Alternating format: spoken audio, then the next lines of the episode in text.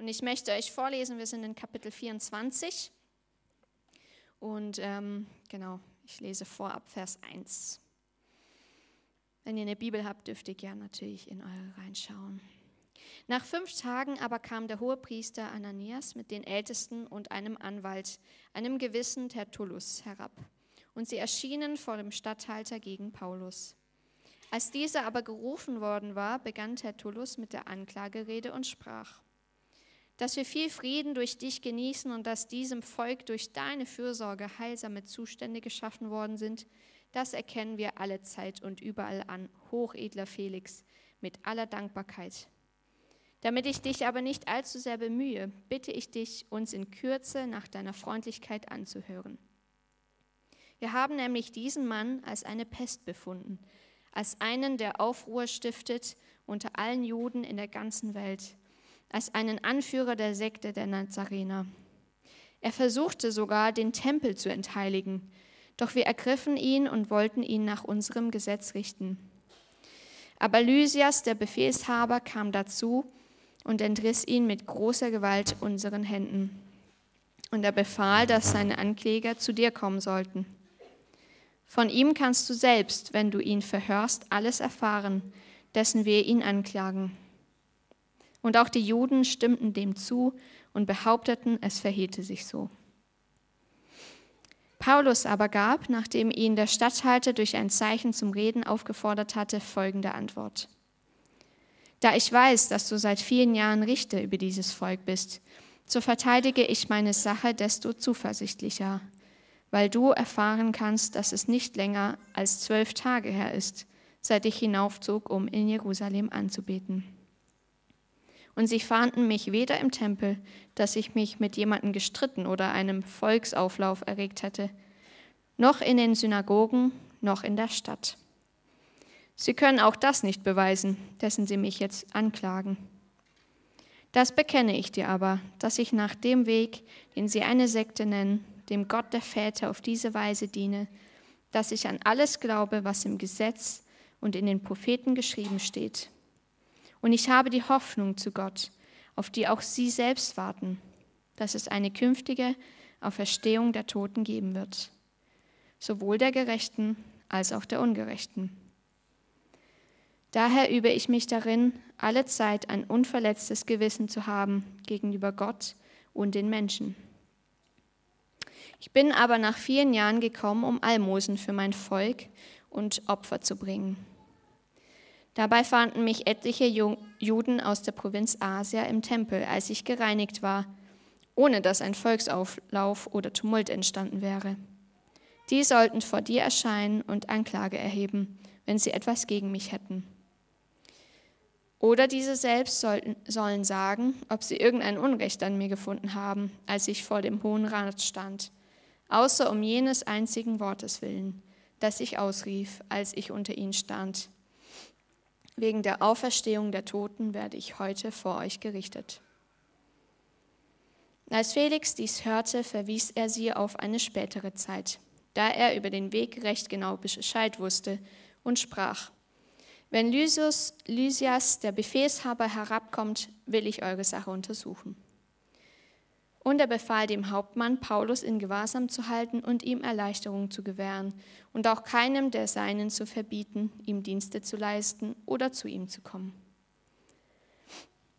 Nach etlichen Tagen aber kam Felix mit seiner Frau Drusilla, die eine Jüdin war, und ließ den Paulus holen und hörte ihn über den Glauben an Christus. Als aber von Gerechtigkeit und Enthaltsamkeit und von dem zukünftigen Gericht redete, wurde Felix von Furcht erfüllt. Und er antwortete, Für diesmal kannst du gehen. Wenn ich aber gelegene Zeit finde, will ich dich wieder rufen lassen.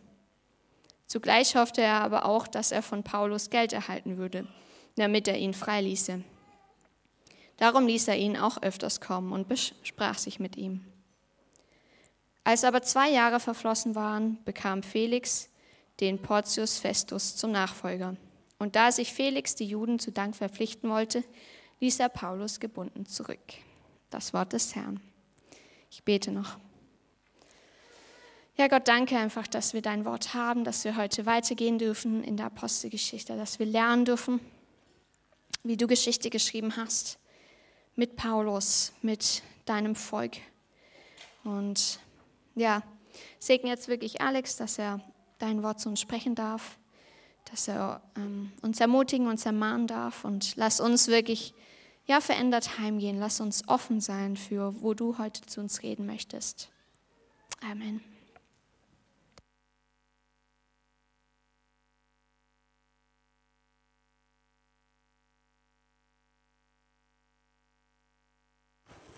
Ja, guten Morgen auch von mir. Es, ich beglückwünsche euch, dass ihr es heute Morgen rechtzeitig hierher geschafft habt. Gott freut sich auch, dass ihr da seid. Kein Scherz. ähm, langer Text und ich, wir werden nicht auf ganz viel äh, von der ganzen Geschichte eingehen, sondern tatsächlich auf einen Vers, äh, den wir gelesen haben, nämlich den Vers, wo es darum geht, dass Paulus mit Felix und äh, seiner Frau über Gerechtigkeit, Gericht und Enthaltsamkeit spricht und Felix dann mit Furcht erfüllt ist. Also ich werde den Begriff Gerechtigkeit näher fokussieren, das Gericht näher fokussieren und den Begriff Enthaltsamkeit. Bei dem Begriff Enthaltsamkeit, da werde ich vielleicht ein bisschen größer mal gucken, wie es passt. Nämlich der Begriff bedeutet eigentlich ähm, Selbstkontrolle, Disziplin, Selbstbeherrschung, Selbstführung. Ähm, also in etwas, äh, wenn man nur Enthaltsamkeit liest, hat man nur einen Aspekt dieses Begriffs, der da drin steht. Und über das Thema Selbstführung werden viele Bücher geschrieben zurzeit äh, und immer wieder und Konferenzen abgehalten und geforscht und es gibt Programme, wie man sich da entwickeln kann. Ist ein sehr aktuelles Thema. Deshalb möchte ich da gerne ein bisschen reingehen. Aber nachdem es eben diesen Aufruhr zuerst im Tempel gegeben hatte, also den Aufruhr im Tempel gegeben hatte und äh, die römische Soldaten Paulus retten mussten vor dem Mob, damit er nicht gelünscht wird, und er die Rede vor der Festung Antonia gehalten hatte und dann sich verteidigt hat vom Hohen Rat, wurde dann letztendlich wegen der Mordverschwörung, die da stattfand, zum Felix nach Caesarea geschickt. Und dort ist er jetzt gerade. Und dort findet jetzt so eine Art Gerichtsszenario statt. Also es gibt da Kläger, einen Anwalt, eine Anklage, es gibt Zeugen, es gibt einen Richter und es gibt einen Angeklagten. Lass uns mal gucken, wer da wer ist. Also die Kläger sind die, äh, ist der hohe Priester Ananias und die Ältesten. Und die haben einen Anwalt mitgebracht, Tertullus, der vermutlich ordentlich Geld bekommen hat. Dinge ändern sich auch nicht in der Geschichte. Äh, um diese Anklage, die eigentlich substanzlos war, vorzubringen vor diesem Gericht. Ich kann mir so vorstellen, ne, also, dass die Ältesten und der hohe Priester zu dem Tertullus hingegangen sind in seine Kanzlei und haben gesagt, du Tertullus, willst du uns nicht verteidigen? Sag ich, um was geht's denn? Ja, Paulus, der gefällt uns nicht. Ja, was denn konkret? Ja, ähm, der war im Tempel und der ist eine Pest. Ja, was geht's konkret? Was ist, was ist die Anklage?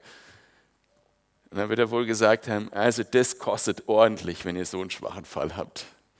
Und dann lässt er sich wahrscheinlich gut bezahlen. Also die wurden gut ausgebildet, auch die Anwälte damals. Äh, und ähm, geht mit denen dahin, um ähm, diese Anklage vorzubringen. Und die Anklage ist auch ähnlich substanzlos. Ne? Also wenn das schon damit anfängt mit der Aussage, dieser Mann ist eine Pest, wir können den nicht leiden. Das ist unsere Anklage. Äh, der Rest hat nicht viel Substanz. Ne? Also, ja, und die Zeugen, es sind keine echten Zeugen, sondern nur Leute, die sagen, wir sind auch der Meinung, der ist eine Pest. Und der Richter ist Felix. Äh, und Felix ist eine ganz interessante Person, weil Felix war zuerst eigentlich selber Sklave. Der war Sklave der Antonia, der Tochter von Marcus Antonius und der wiederum war der Schwager von dem König Augustus. Das heißt, der war ein Sklave aus dem Kaiserhaus in Rom, der hatte gute Connections, aber er war zuvor Sklave. Und äh, Geschichtsschreiber danach, Tacitus und Josephus, haben über ihn geschrieben und haben berichtet, dass er ein sehr despotischer, rücksichtsloser Herrscher war. Und ähm, ja, äh, irgendwo steht auch, dass er mit der Härte eines freigelassenen Sklaven regiert hat. Ähm, Im Deutschen sagt man ja dieses Sprichwort, den Bock zum Gärtner gemacht. Und er hatte wohl so eine Mentalität, mir geht alles durch. Also ich habe jetzt hier Macht bekommen und ich kann eigentlich machen, was ich will. Und der Angeklagte ist Paulus in der ganzen Geschichte. Paulus hat keinen Verteidiger. Er verteidigt sich selbst und er beschreibt, wie er ein komplett reines Gewissen hat, weil er nichts von dem, äh, was eigentlich so rein intendiert ist in dieser Anklage, aber nicht konkret vorgebracht wurde, nämlich gar nicht gemacht hat. Er hat nicht den Tempel entheiligt und er hat es auch nie vorgehabt, wie es da gesagt wurde. Und er hat auch keinen Aufruhr verursacht. Den Aufruhr haben die Leute verursacht, die ihn lynchen wollten. So, das ist so die Geschichte mal in der kurzen Beschreibung. Und dann gibt es dieses Gespräch zwischen äh, Felix, seiner Frau und Paulus. Und vielleicht waren auch noch die Freunde von Paulus dabei. Wer weiß. Lass uns mal mit dem Begriff Gerechtigkeit beginnen. Wenn jemand Medizin studieren will,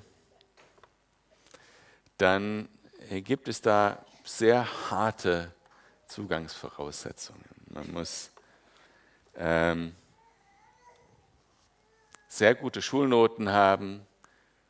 Und bis man dann wirklich auch praktizieren kann als Arzt, muss man beweisen, dass man ähm, danach niemanden umbringt, wenn man in der Praxis ist. Und diese harten Zugangsvoraussetzungen, wie ihr alle wisst, ne, man muss also irgendwie bestimmte Noten in der Schule haben und einen Test machen und so weiter, das ist wirklich anstrengend. Oder wenn jemand Astronaut werden will, ich habe mal nachgelesen, was die Voraussetzungen da sind, ähm, der muss in mehreren Fächern äh, sehr gut gewesen sein, also besonders naturwissenschaftlich auch irgendwie ein Studium haben in dem Bereich. Äh, dann noch sportlich in, in gewisser Weise fit sein, keine körperlichen Einschränkungen haben, zum Beispiel keine Brille tragen müssen. Und dann wird bewertet, ob er fähig ist. Und von den ganzen Menschen, die da befähigt sind, äh, werden dann von 10.000 Leuten einer ausgewählt, der es dann wirklich machen kann. Zum Himmel gibt es auch eine Zugangsvoraussetzung. Die Zugangsprüfung zum Himmel ist, ähm, du musst ein perfektes Leben geführt haben. Also es wird bewertet mit der Gerechtigkeit, die du selber hast. Also jeder Mensch im Prinzip, wenn er in den Himmel kommen will, muss gerecht sein, damit er den Himmel nicht verunreinigt mit Ungerechtigkeit. Dann wäre der Himmel nämlich nicht mehr der Himmel. Der, würde, der ungerechte Mensch im Himmel würde Leid für andere verursachen und im Himmel gibt es kein Leid. Und dieses, diese Gerichtsverhandlung, die findet statt bei der Auferstehung, von der Paulus auch hier spricht im äh, Vers 14. Dort werden die Leben und die Toten, äh, auferweckten Toten vor dem Gerichtsthron Gottes erscheinen müssen. Und die Zugangsvoraussetzung ist Gerechtigkeit. Und wenn ich jetzt über meine Gerechtigkeit nachdenke, dann stimme ich voll mit der Bibel überein. Und ich werde euch drei Verse vorlesen, was die Bibel über meine und deine Gerechtigkeit sagt. Jesaja 64, Vers 5. Wir sind alle allesamt geworden wie Unreine. Und unsere Gerechtigkeit ist wie ein beflecktes Kleid. Wir sind alle verwelkt wie die Blätter und unsere Sünden trugen uns fort wie der Wind. Alle, da steht das Wort alle und es steht ein paar Mal da drin, alle. Römer 3, Vers 10. Es ist keiner gerecht, auch nicht einer. Es ist keiner, der verständig ist, der nach Gott fragt. Sie sind alle abgewichen. Sie taugen alle zusammen nichts. Da ist keiner, der Gutes tut, auch nicht einer. Und Matthäus 5, Vers 20 sagt Jesus, Ich sage euch, wenn eure Gerechtigkeit nicht die der Schriftgelehrten und Pharisäer weit übertrifft, so werdet ihr nicht in das Reich der Himmel eingehen. So steht es um meine Gerechtigkeit, um deine Gerechtigkeit. Keiner kann vor Gott bestehen. Keiner. Weil Gerechtigkeit ist mehr als ein bisschen was Gutes tun. Gerechtigkeit ist weit mehr als mehr Gutes tun als Böses. Gerechtigkeit ist perfekt nach dem Willen Gottes zu sein. Und deshalb, als Paulus über Gerechtigkeit redet mit Felix, bekommt er Furcht. Zu Recht hat er Angst. Und auch die Jünger, als sie hörten, dass ihre Gerechtigkeit viel höher sein muss als die der Schriftgelehrten und Pharisäer und was äh, Jesus sonst noch so alles gesagt hat, sagten sie zu Jesus, aber, aber, wer kann dann überhaupt errettet werden? Genau, ihr habt es verstanden. Was bei Menschen unmöglich ist, das ist bei Gott möglich. Weil wenn ich vor das Gericht trete an diesem Tag der Auferstehung, dann stehe ich nicht in meiner Gerechtigkeit da, sondern in der Gerechtigkeit, die mir Jesus verliehen hat. Diese Rechtfertigung, das ist der Begriff dafür, ist etwas, was wir als Geschenk bekommen. Ein Freispruch aus der Gnade Gottes vor diesem Gericht. Das ist was, was wir nicht selber erarbeitet haben. Wir stehen nicht unschuldig vor diesem Gericht, sondern wir werden entschuldigt. Das ist wie ein Ritterschlag zum Beispiel. Das ist etwas, das kann man nicht selber machen. Das muss der König machen und muss sagen, hiermit heißt du Sir Alex Rüben. Das ist wie andere Dinge, die man verliehen bekommt. Das ist etwas, was man geschenkt bekommt aufgrund der Kraft dessen, der es verleiht.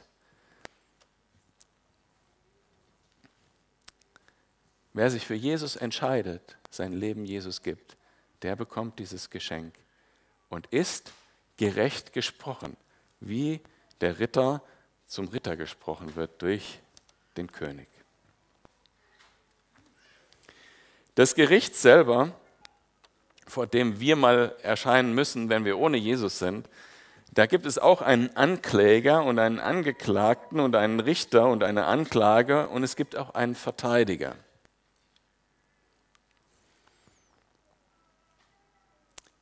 Der Ankläger ist der Satan. Der Feind Gottes, der will, dass alle Menschen verloren gehen.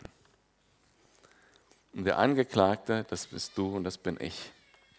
Und der Richter ist Gott oder genauer gesagt Jesus Christus, der Sohn. Weil der Vater hat Jesus alles übergeben, heißt es äh, in Johannes 5. Ihm ist das Gericht übergeben. Der Vater richtet niemand, sondern alles Gericht, Gericht hat er dem Sohn übergeben. Johannes 5, Vers 22.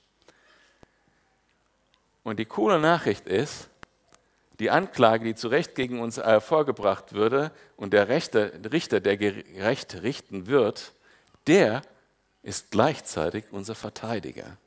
In 1. Johannes, Vers 21, meine Kinder, das schreibe ich euch, damit ihr nicht sündigt. Wenn jemand sündigt, so haben wir aber einen Fürsprecher oder einen Verteidiger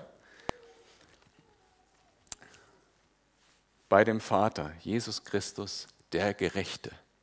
Jesus Christus, der wie der König die Macht hat, jemand zum Ritter zu schlagen, ist selber der gerechte König, der das Recht hat, dich und mich gerecht zu sprechen. Und er ist der Richter und der Verteidiger. Also nicht der Ankläger und der Richter, sondern der Richter und der Verteidiger. Und wir müssen uns gar nicht selbst verteidigen, so wie Paulus das musste, sondern Jesus verteidigt uns und spricht uns frei und das Urteil ist quasi schon festgelegt. Denn er richtet nicht nach deiner Gerechtigkeit, sondern nach seiner eigenen Gerechtigkeit. Deshalb musste Jesus auch ohne Sünde sein auf dieser Welt. Er ist der perfekte, gerechte Mensch. Er hat auf dieser Welt gelebt, in allen Umständen, wie wir waren, aber ohne Sünde und hat die Sünde am Kreuz getragen für dich und mich. Und wer das glaubt und darauf vertraut, der bekommt diesen Ritterschlag von Gott. Du bist gerecht. Das ist wie ein Kleid, was man anziehen kann oder ein Ritterschlag, den man verliehen bekommt. Und das ist ein Geschenk. Das waren die Begriffe Gericht und Gerechtigkeit. Jetzt zu dem Begriff Enthaltsamkeit oder das, der griechische Begriff, der dort steht, ist Ekkrataia. Dieser Begriff bezeichnet tatsächlich Selbstkontrolle, Disziplin, Selbstführung, ähm, die, die Begriffe, wo, man viele, wo wir viele Begriffe für haben. Ähm, und Enthaltsamkeit ist ein Teil davon. Und ich lese mal eine Definition dafür vor. Die Tugend, also die Enthaltsamkeit oder Ekrakaya, ist die Tugend dessen, der seine Wünsche und Leidenschaften beherrscht, insbesondere die sinnlichen Begierden. Wenn wir Enthaltsamkeit lesen, denken wir nur an den letzten Teil. Also die Tugend dessen, der seine Wünsche und Leidenschaften beherrscht, insbesondere seine sinnlichen Begierden. Gestern hatten wir zu Besuch eine Familie mit äh, vier Kindern, Freund von mir, der auch Pastor ist und der gestern Geburtstag hatte. Und äh, die haben ein ganz neugeborenes, also toll, einfach zwei Wochen altes Kind in der Hand zu halten. Ist einfach Hammer. Jedenfalls, irgendwann später am Nachmittag saßen wir zusammen und äh, eben die Frau von meinem Freund und ich unterhielten uns so ein bisschen und sie fragte so, ja, also ich weiß jetzt nicht, wie ich das gerade machen soll. Ich fühle nicht so, dass ich so wirklich so eine intensive Zeit mit Gott habe wie früher und so weiter. Und ähm, äh, wie kann ich denn das machen? Und ich habe kurz nachgedacht und habe gedacht, Gott hat dich berufen, Mutter zu sein gerade. Du stehst voll im Willen Gottes das, was du da machst, den Fokus, deine Wünsche und Leidenschaften zurückzustellen, das ist genau das, was Gott von dir will. Das ist ein großer Segen. Nimm das als Segen von Gott an. Nimm die Gemeinschaft mit deinem Kind, wo es schön ist, als Segen von Gott an. Nimm das, diese Aufgabe, diese Ehre, diese Verantwortung bekommen zu haben, als etwas von Gott an. Und du spürst sofort, dass Gott da ist, wenn du den, den Blick da veränderst. Gott hat die Mütter in so eine tolle Aufgabe gestellt und ihnen so viel, ja eigentlich ein heilig, heiliges Verlangen, diesem Kind zu dienen gegeben, in dieser, äh, die eigenen Leidenschaften und Wünsche zurückstellen zu können. Das ist sowas Heiliges, sowas Gutes, sowas Gottbezogenes, dass, die, dass man eigentlich gar nicht mehr braucht. Und auch wenn du das nicht spürst, das, was da gerade alles so passiert, zwischen dir und dem Kind und so weiter, das ist auch Wirken des Heiligen Geistes. Das ist auch was Nahes, was Nahes an Gott, auch wenn wir das gar nicht so ähm, jetzt, wie soll ich sagen, vergleichen würden. Und ich will auch die Mütter, die gerade junge Kinder haben, haben wir ja ein paar davon, einfach ermutigen. Genieß einfach diese Zeit und genieß sie sozusagen in der Gegenwart Gottes äh, mit, mit dem Kind. Du musst nicht unbedingt jetzt zwei Stunden stille Zeit am Morgen haben, um zu spüren, dass Gott da ist. Guck einfach dein Kind an und fühle diese Verantwortung, die dir Gott gegeben hat und diese Ehre, die dir Gott gegeben hat, diese Aufgabe zu haben. Ähm, und Mütter sind für mich die krasse Verbildlichung dessen, dass sie ihre eigenen Leidenschaften und Wünsche zurückstellen können, um jemand anders zu dienen, um dem Größeren zu dienen. Und das, um diesen Begriff geht es hier. Muttern, Müttern fällt das leicht, weil natürlich ganz viel, ähm, natürlich das auch körperlich äh, durch Hormone und so weiter unterstützt wird. Aber es gibt viele andere Beispiele noch im Leben, wo wir das auch illustriert sehen. Der Athlet zum Beispiel, und Paulus vergleicht sich selber ja auch mit einem Athleten in, äh, in Philippa 3, Vers 13 Brüder, ich halte mich selbst dafür, dass ich schon alles ergriffen habe. Aber was ich tue, ich vergesse alles, was hinten ist und strecke mich nach dem aus, was vorne ist und was vor mir liegt, nämlich auf das Ziel, den Kampfpreis der himmlischen Berufung Gottes in Christus Jesus zu erhalten. Und dafür tue ich alles, wie ein Athlet, der trainiert, um nachher sein Rennen zu gewinnen. Sorry für diejenigen, die äh, an der PH studieren oder Lehrer sind oder irgendwas mit Erziehung lernen oder so. Ihr habt das bestimmt schon tausendmal gehört, was jetzt als nächstes kommt. Ich möchte euch kurz über das Marshmallow-Experiment erzählen. Einige sagen jetzt, oh, was soll ich jetzt zum zehnten Mal? Und auch die sich damit näher beschäftigen, die wissen, dass auch das Originalexperiment noch differenzierter jetzt äh, neuere Forschung zu gibt. Aber ich erzähle euch mal das Originalexperiment. Es geht, äh, das wurde 1972 in Stanford durchgeführt. Und da wurden Kinder ausgewählt und wurden in einen Raum gesetzt und vor sie wurde eben ein Marshmallow, halt ein Zuckerli, irgendwas äh, gelegt. Und den Kindern wurde dann vom Experiment, äh, der, demjenigen, der das Experiment durchführt, gesagt, ich muss mal kurz 15 Minuten weg, nein, 15 Minuten wurde gar nicht gesagt, ich muss mal kurz weg. Und, äh, aber wenn du es schaffst, diesen Marshmallow nicht zu essen, dann kriegst du deine Lieblingssüßigkeit, kannst dir aussuchen, das oder das, also kriegst du zwei. Und äh, dann wurde gemessen, wie lange haben die das ausgehalten, nicht den Marshmallow zu essen. Und wenn ihr mal lustige Videos sehen wollt, äh, dieses Experiment wird immer mal wieder gemacht und dann kann man die Kinder betrachten dabei äh, in diesen YouTube-Videos, wie die das Marshmallow von links und rechts und so weiter und äh, mal kurz anfassen. So. Also wirklich witzig, kann man ganz witzige Videos zu gucken. Die Zeit, wie lange die das geschafft haben, nicht das Marshmallow zu nehmen, also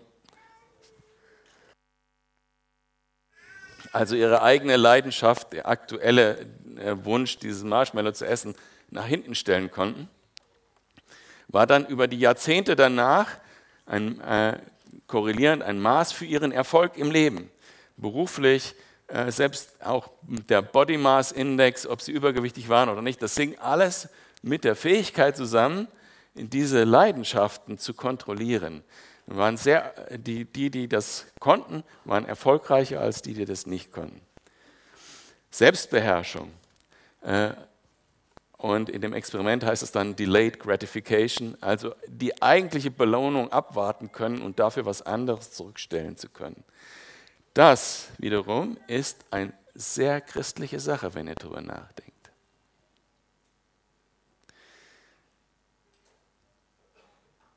Es entspricht dem, was Paulus da beschreibt. Dieses Leben und so, don't care, interessiert mich alles nicht. Die Leidenschaften dieses Lebens ist mir überhaupt nicht wichtig. An anderer Stelle sagt er, ist für mich alles Dreck. Ich richte mich nur nach vorne aus. Das, was auf mich wartet, der Himmel, die Zeit mit Jesus zusammen. Alles andere ist für mich egal. Diese Fähigkeit der Disziplin, der Selbstbeherrschung, der Selbstkontrolle, wie ich schon gesagt habe, ist eine extrem wichtige Eigenschaft für den Erfolg in diesem Leben, aber auch für das, das Leben mit Jesus. Morgens aufstehen zum Beispiel, um in den Gottesdienst zu gehen bedeutet, dass ich meine initiale Leidenschaft, ich würde jetzt doch noch gerne liegen bleiben, überwinden kann für das Gute, was dann kommt. Deshalb habe ich euch vorhin so begrüßt. Gott freut sich, dass ihr hier seid.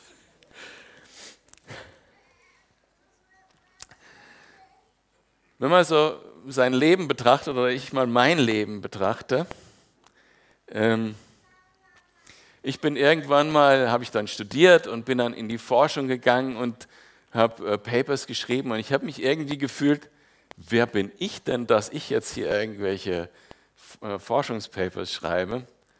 Und habe mich so gefühlt, als würde ich nur so tun, als ob ich jemand wäre, der da was beitragen kann.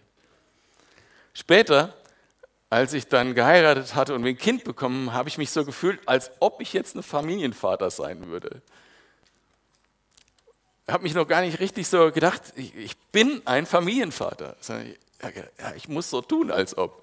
Ich fühle das gar nicht. Noch ein bisschen später war ich Berater und habe mit irgendwelchen Vorständen von großen Firmen äh, über Themen gesprochen und habe so gedacht, was habe ich denn eigentlich zu geben? Ich tue ja nur so, als ob Hauptsache ich verdiene Geld.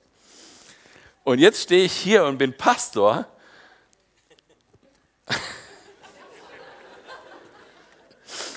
Okay. Stellt euch vor, wie sich Felix gefühlt hat, der vorher Sklave war und jetzt in der Position ist, Macht zu haben, der auch einfach eine Frau geheiratet hat, die schon mal verheiratet war und so weiter, den, dem, äh, der, der hat sich genau so gefühlt. Und was der brauchte, also übrigens das, was ich gerade beschrieben habe, nennt man Imposter-Syndrom. Ähm, um sich selber zu fühlen in, in dieser Rolle, um sich selber zu bestätigen in dieser Rolle, übt er Macht aus, nur um diese Macht zu spüren.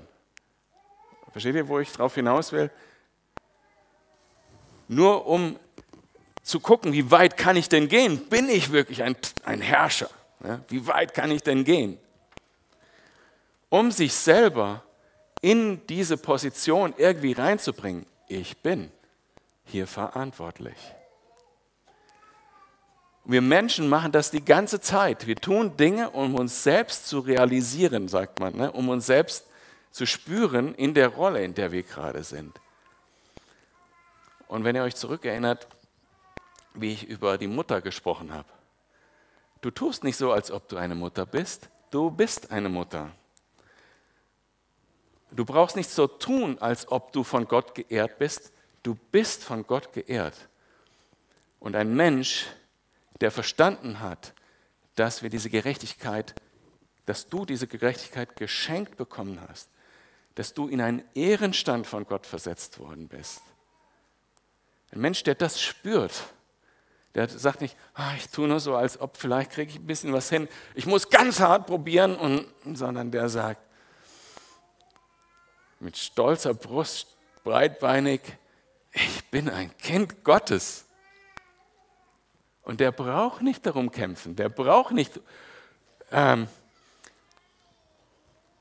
sich selbst zu realisieren, der braucht nicht andere missbrauchen, um sich besser zu fühlen, der braucht nicht sich Freunde kaufen, wie man das früher gemacht hat mit Kaugummis. Oder äh, der braucht es alles nicht.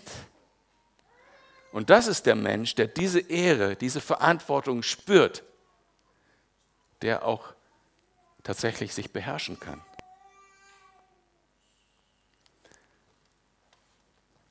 Und der dann den Sinn und Vision entwickeln kann für sein Leben mit Jesus und mit seinen Mitmenschen und der sich dann auf das Wesentliche fokussieren kann.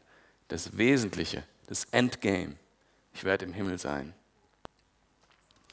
Dazu möchte ich euch echt ermutigen.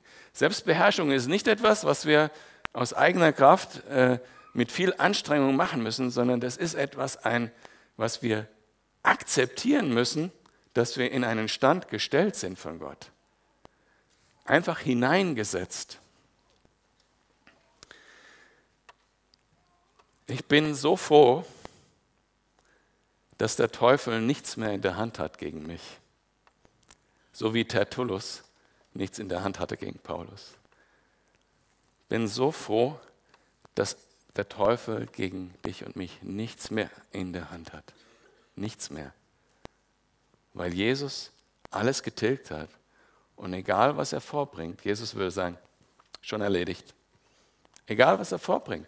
Der Alex hat doch schon erledigt. Ich als Angeklagter kann auch wie Paulus vor dem Gericht, vom Gericht stehen, nicht mit einem reinen Gewissen, weil ich ein reines Gewissen habe, weil ich gerecht bin, sondern weil ich ein gereinigtes Gewissen habe von Gott. Ein gereinigtes Gewissen von Gott habe. Es ist mir geschenkt. Und ich brauche mich nicht fürchten vor diesem Recht, Richter, weil dieser Richter ist gleichzeitig mein Anwalt, mein Fürsprecher. Ich möchte dich ermutigen, wenn du das noch nicht so hast, wenn du nicht Jesus dein Leben gegeben hast oder wenn du das nicht so spürst, wie ich das gerade gesagt habe, dann triff eine Entscheidung, denn das ist letztlich eigentlich nur eine Entscheidung, dazu Ja zu sagen. Dann triff eine Entscheidung, Jesus zu vertrauen, dein Leben anzuvertrauen. Und mach es nicht so wie Felix. Felix hat im Vers 22 gesagt, spätere Zeit. Vers 25 hat er gesagt, spätere gelegenere Zeit, wenn es mir mehr passt. Und im Vers 27 war seine Zeit vorbei.